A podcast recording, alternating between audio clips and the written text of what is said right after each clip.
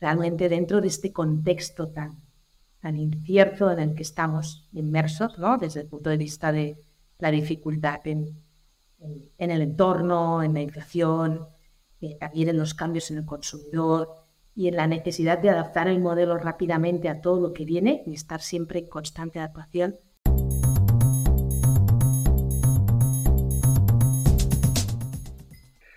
Bienvenidos a Pio Stocks, el primer podcast de gran consumo en España. Y hoy tenemos el gusto de compartir con Mar Doñate Catalá, VP o vicepresidente, mejor dicho, de transformación, integraciones y business technology en EMEA. Además, hoy estamos estrenando este nuevo puesto contigo, ¿no, Mar? Sí, hola, buenas. Buenos días, Bill. Están. Pues, pues sí, la verdad es que es posición, posición nueva del año 2023, así que muchas pues gracias. Estamos encantados de tenerte con nosotros. Mar es licenciada en Administración de Empresas por la Universidad Ramón Llull y tiene varios posgrados, entre ellos uno de Strategic Marketing eh, de la prestigiosa Universidad de Stanford. Y tiene más de 20 años de experiencia, eh, durante lo cual pues, ha trabajado en puestos de liderazgo, eh, pues en el grupo Bimbo. Sus áreas de responsabilidad han incluido eh, pues distintas áreas que incluyen finanzas, eh, ventas, trade marketing, marketing y más de. Y es un auténtico lujo tenerte con nosotros hoy, Mar. Te damos la, bienvenida. Muchas gracias. Y, nada, para empezar, si quieres, estreno yo, Stan. háblanos un poco estas entrevistas, Mar, eh, a la gente les gusta saber de la empresa donde trabajas, pero también quieren conocer la persona detrás del título. Entonces nos gustaría que nos hablaras un poco de, tus pasiones que te han llevado hasta el nivel donde estás actualmente. O sea, cómo compatibilizan estas pasiones con, tu trabajo y tus, tus éxitos.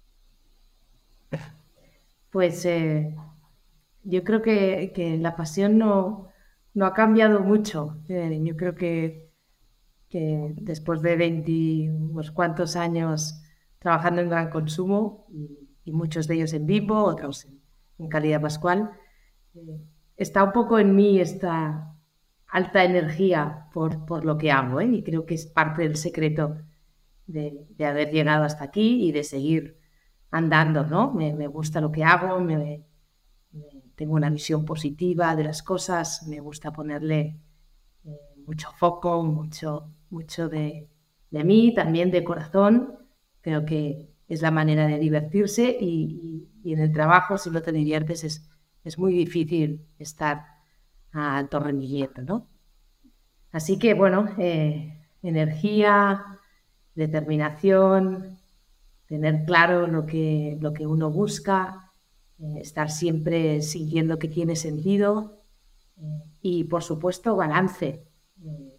Otra de, mis grandes pasiones es, es mi familia, tengo tres hijos, que no son pocos, y, bueno, y eso también implica por detrás pues mucho compromiso, mucho esfuerzo, pero también gratificante, ¿no? Tenerles, tenerles ahí creciendo. Así que es cuestión de crecer en, todas las, en todos los ámbitos con, determinación y con conocimiento.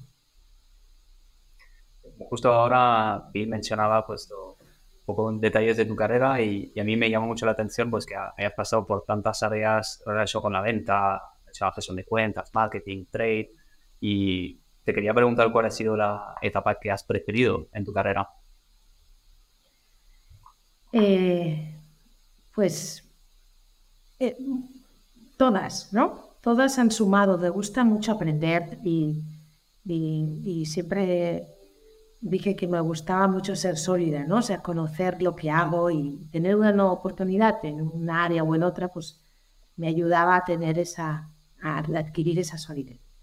Es verdad que siempre he tenido la suerte de ver la compañía de una manera muy general, muy global, quizá por mi primera posición, mi primera posición fue más de digamos, de, business analista, estaba al lado de la dirección general y me permitía tener esa visión global y siempre he visto la empresa de esta manera, ¿no? Entonces ir adquiriendo solidez en diferentes áreas me permitía seguir teniendo ese criterio global, ¿no? Y saber que la compañía se mueve eh, por muchos lados, pero que todos tienen que confluir en un mismo objetivo. Em, mi pasión son las ventas. Siempre me, he definido como una persona de ventas. Quizá porque es lo que más natural está en mí, eh, pero, pero la etapa que estoy viviendo hoy dentro de esta misión de transformación de la organización es apasionante. Por tanto, yo diría que cada etapa tiene un suyo, te suma y, me siento muy afortunada de haber podido tener esa construcción de carrera tan, tan amplia, ¿no? Y que desde luego es también parte del por qué he tenido la ocasión de estar en, esa visión más global. Este año estrenas un, puesto nuevo que incluye eh, transformación, integraciones y Business Technology. Cuéntanos un poco, eh, además, a través de toda la región de EMEA, cuéntanos un poco cómo, cómo, cómo explicas este puesto. O sea que simplifícanoslo o redúcele un poco a sus... Porque cómo ordenas tu cabeza con tanta, tanta visión, ¿no? Bueno, eh, en los últimos dos años he estado en la posición de, transformación dentro de Limbo y ¿no? Y esa posición es clave para lo que viene ahora, ¿no? Esa posición en realidad era realmente dentro de este contexto tan, tan incierto en el que estamos inmersos, ¿no? Desde el punto de vista de la dificultad en, en, el entorno, en la inflación, eh, también en los cambios en el consumidor y en la necesidad de adaptar el modelo rápidamente a todo lo que viene y estar siempre en constante adaptación. Pues bueno, hace dos años se creó esta oficina de transformación, que que es un poco el, garante de que cambiamos, de que nos transformamos. ¿no? Por tanto, que elevamos el nivel, vamos a decir, de exigencia, nos cuestionamos dónde estamos y nos atrevemos a ir más allá. Y la oficina de transformación pues es el que de alguna manera está, vamos a decir, de director de orquesta y de garante, ¿no? Es el que persigue el que las cosas pasen, que las decisiones se tomen y que los planes sobre todo se ejecuten, porque las planes están ejecución. Entonces, esta, esta dinámica de transformación, esta manera de vivir eh, la empresa, no puntualmente, sino como modus vivendi, pues nos ha dado muy buenos resultados. ¿no? Y, y cuando además ahora Bimbo tiene un plan de expansión grande en Europa, pues un poco lo que quiere es mantener y replicar y asegurar que no solamente eso pasa en Bimbo Iberia, sino que pasa también en el negocio en, en UK y pasa también en las integraciones, porque tenemos la suerte de estar en un momento de crecimiento, también en orgánico, y estos planes de integración de nuevas compañías que estamos adquiriendo, pues, pues tienen que, que permear en esa misma filosofía de, de transformar, ¿no? de llegar a un país, de integrar, pero no solamente integrar, sino elevar el nivel, cuestionar el status quo y asegurar que vamos más allá. Entonces, pues eso, eh, en base a, un poco al éxito en, en, Bimbo Iberia, pues pretendemos extrapolar esto a nivel europeo y, de alguna manera esta figura asegura que, que vamos a, utilizar ese mismo modus vivendi. Y dentro de esta posición entendemos que puedes atacar eh, un poco a, todas las áreas de, la compañía, eh, pero a pesar de esto, ¿tú tienes algún orden de prioridad respecto a las áreas que, que vas transformando? Em, depende de cada plan, porque claramente cada país y cada plan tiene unas prioridades y evidentemente esos big rocks que llamamos pues se determinan un poco de, de dónde. Pero una de las claves de, este modus vivendi es la transversalidad. O sea que justamente lo que marca la diferencia también es que cuando cuando planteamos una iniciativa o un proyecto grande de transformación, nos tenemos que asegurar que hay una visión transversal, porque si no, puedes caer en la teoría, pero no en el éxito de la ejecución. Por tanto, una de las grandes cosas que hace una oficina de transformación es asegurar la transversalidad, que el proyecto o la iniciativa o lo que vayamos a hacer tiene la mirada 360 de toda la organización para asegurar precisamente que cuando implementamos eh, tenga éxito.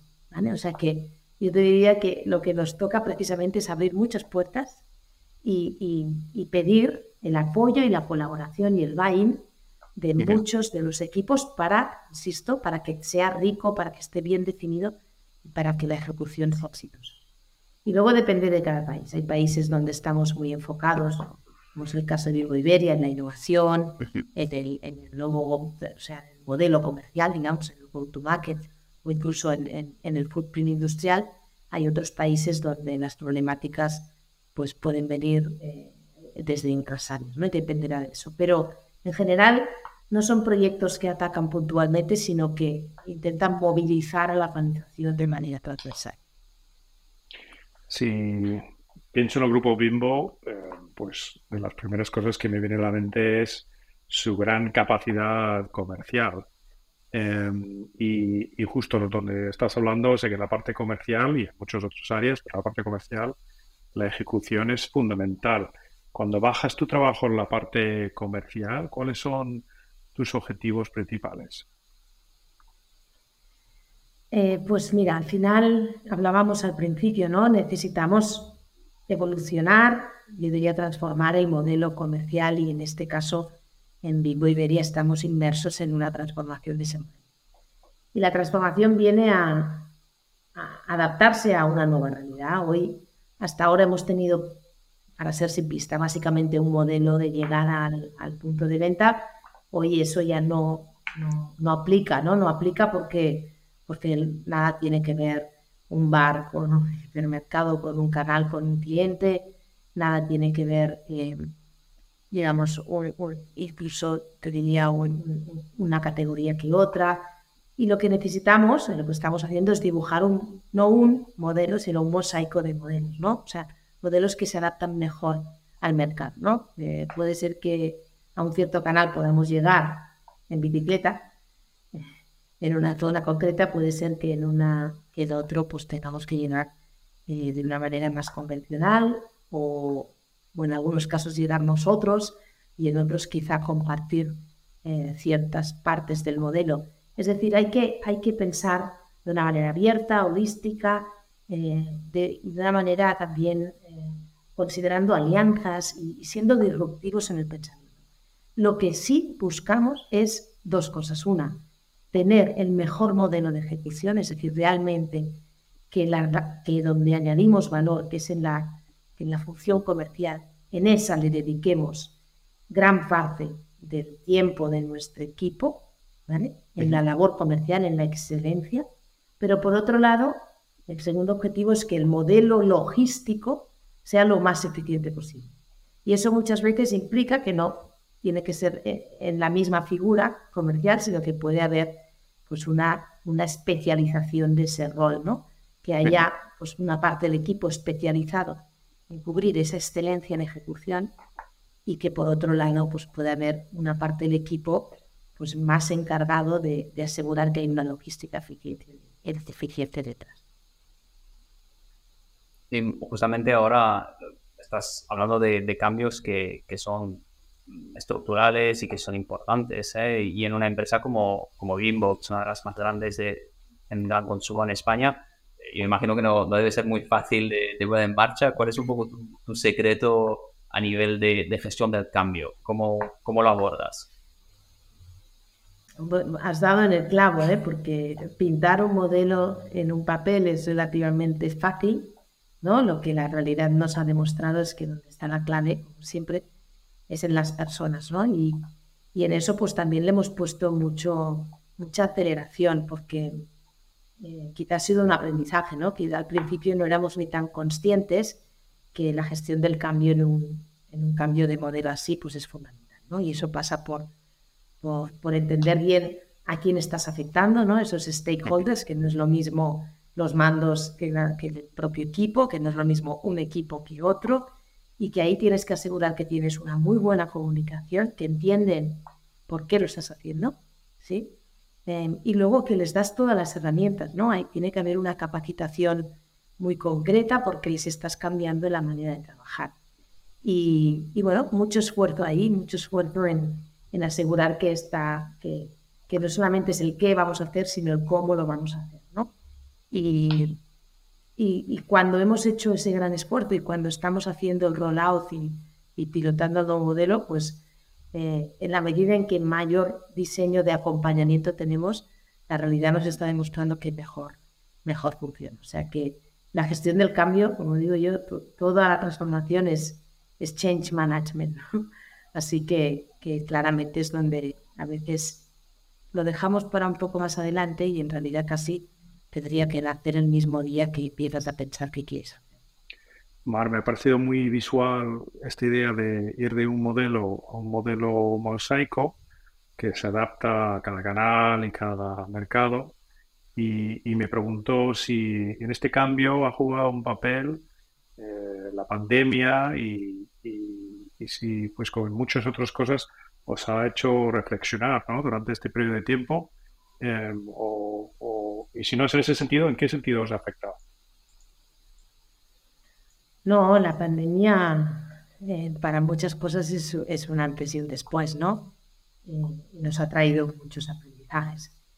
Em, desde el punto de vista quizá del modelo comercial, post pandemia, te diría, eh, no ha sido el principal motor de cambio, ¿no? Han cambiado cosas porque, porque ha cambiado muchos hábitos de consumidor, porque han cambiado tendencias, porque han cambiado em, bueno, ha cambiado respuestas, pero, pero desde el punto de vista de modelo, yo te diría que quizá no ha sido el mayor de los cambios. Sí que ha cambiado nuestra manera de trabajar como, como a muchos, ¿no? Como a todos y nos ha demostrado que podemos eh, ser muy eficientes y trabajar de manera remota y, que convivir con, con, ambos modelos presenciales y, y remotos pues está funcionando, ¿no? que tenemos que aprender mucho también, porque a veces quizá no lo hemos sabido gestionar del todo, ¿no? quizá hemos de saber ponerle límites y, buscar la, máxima eficiencia, pero también el mejor de los balances, pero, pero ha funcionado. Yo llegué en plena pandemia de nuevo a, a Bimbo y cuando me planteé transformar desde casa era como, ¿cómo? Pues pues la realidad dos años después es que sí, lo hemos hecho, con lo cual eh, hay cosas buenas, ¿no?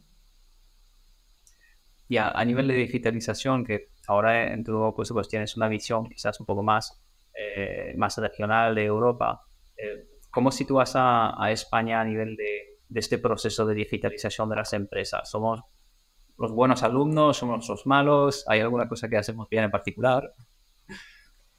Eh, pues mira, eh, nos queda, ¿no? Es justo este proceso de transformación no va exento de digitalización porque, porque tiene que ir por la mano. Para mí siempre digo que no tiene que ir por delante, o sea, no es primero eh, el, digamos, no es primero el dato, sino el modelo, lo que buscamos hacer, pero luego detrás tiene que venir eh, una adaptación de, digital, porque cada vez necesitamos ser más data driven eh, en, la empresa si buscamos esa excelencia y esa eficiencia, etc. Y en eso, pues nosotros, que estamos también inmersos en un assessment eh, de digitalización, nos hemos dado cuenta que en muchos aspectos nos habíamos quedado atrás y por tanto tenemos un plan también en marcha para, para acelerar, ¿no? Eh, pero siempre, insisto, dando respuesta al negocio, ¿no? No es digitalizarnos por digitalizarnos, sino conseguir retorno de esa inversión de digitalización y se puede, ¿no? Ahí está, está, está claro que, que con herramientas y el modelo correcto se puede realmente conseguir retorno. Em, nos queda recorrido, eh, pero ahora mismo no, no, no te si, lo, si no te diría cómo compara con Europa. No tenemos grandes diferencias, ¿vale? Nuestra visión de Business Technology es, es global, tenemos como un camino global y no, no te diría que España está muy atrás. Probablemente nosotros como organización hacemos autocrítica y podemos hacerlo mejor y, en eso estamos. Y también es verdad que estamos en un sector eh, muy, muy real, ¿no? Con un nivel de, de, plantas muy grandes, ¿no? De, eh, con un nivel de, intensidad de personas en, en, nuestra distribución y quizá hay otros modelos, ¿no? Mucho más dependientes de, del e-commerce, ¿no? O del B2C, que, que están muchísimo más evolucionados que el nuestro, que quizá no nos hemos visto con esa necesidad. pero ya, ya está claro que, que la necesitamos para acelerar el negocio. Hace un momento, cuando te preguntaba sobre el, impulso del cambio de un modelo único eh, hacia un modelo de mosaico, mencionaste eh, la importancia de la visión del consumidor. Y cambiando un poco de, tema de conversación, de casi interno hacia más externo y las tendencias que tú tienes presente, cuéntanos cuáles son dos o tres de las grandes tendencias que tú tienes presente a la hora de marcar el futuro en, en EMEA. Em, bueno, en, en, innovación estamos, estamos contentos en el sentido de que en el último, últimos dos años, diría, hemos, hemos hecho cosas muy buenas que nos han traído eh, muy buenos resultados, ¿no? Hablaría del crecimiento de estos, estas nuevas categorías, ¿no? El lanzamiento de unos bagels o de unas tortillas. Eh, ahora, en reciente lanzamiento del croissant, ¿no? Este hit, este pan por fuera y croissant por dentro que nos ha abrumado con un éxito eh, muy notorio, ¿no? Lo tenemos por aquí nosotros, aquí. Míralo, míralo. Alguno diría, eres tú el que lo tienes, ¿no? Porque en ocasiones ha costado mucho encontrarlo en el punto de venta, ¿no? Se ha agotado. Entonces, eh, bueno, nos ha ido bien y también eh, acabamos de lanzar, acabamos de entrar en una nueva categoría que es la de galletas, con una gama de galletas donut eh, y de rustic bakery. Entonces, bueno, hemos hecho o estamos haciendo, siempre lo hemos hecho, pero ahora quizá con más éxito, esfuerzos en innovación cada vez más relevante para el consumidor, con más experiencias nuevas, con más momentos de consumo y, también eh, quizá podemos hablar luego, ¿no? Pero la innovación cada vez cuanto más relevante, eh, más garantía de éxito. ¿no? Eh, por tanto, para mí una de las grandes tendencias a tu pregunta, Dil, es, asegurar que la innovación no es, mm, no es una extensión, sino que es un breakthrough. ¿no? Cuanto más experiencia ofrezcamos, cuanto más valor añadido, más capacidad de éxito. ¿Y por qué capacidad de éxito? Porque el consumidor demuestra que, si le añades real valor, está dispuesto a pagar. ¿no? Eh, que muchas veces si es solo un cambio que exactamente no sabe el por qué, pues, pues es más crítico ¿no? a, pagar ese plus. Por tanto, una tendencia para mí es añadir valor, ¿no? No sé si eso se puede describir así, pero asegurar que ofrecemos algo distinto de verdad eh, y experiencia y calidad de producto. Porque eso es lo que permite de alguna manera rentabilizar ese valor cambio. Si no, eh, es muy difícil. ¿Y por qué? Porque hay una segunda tendencia, que quizá tampoco se debería decir así, pero que es eh, la inflación de costes, ¿no? O sea, esta es desgraciadamente otra tendencia que estamos viviendo y eso pues nos, nos obliga a ser eh, cada vez más, más exigentes en, en, ofrecer una cadena de valor eh, muy ajustada, porque el consumidor está sufriendo, el consumidor todos estamos sufriendo una pérdida de valor y, y, hay, una, hay una clara tendencia a que, a, que, a que no quieran pagar lo que en muchos casos la marca está poniendo en el mercado, más si tiene alternativas más económicas. ¿no? Entonces, nos obliga a ser muy, muy, muy eficientes a transformarnos, a pensar diferente y a ver cómo podemos ajustar y, compensar esa, esa inflación de costes que, está encareciendo mucho la cesta, ¿no? Con lo cual la sensibilidad del precio va a ser también otro gran driver. Y luego, quizá otra gran tendencia es que el consumidor espera de las propias empresas que seamos agentes sociales, ¿no? Que nos hagamos responsables pues, de, aspectos de sostenibilidad, por ejemplo, ¿no? que nos aseguremos que nosotros también cumplimos con, con, esa sensibilidad, con esas decisiones a favor del planeta, a favor de materiales distintos, a favor de uso energético responsable, a favor de, materias primas responsables.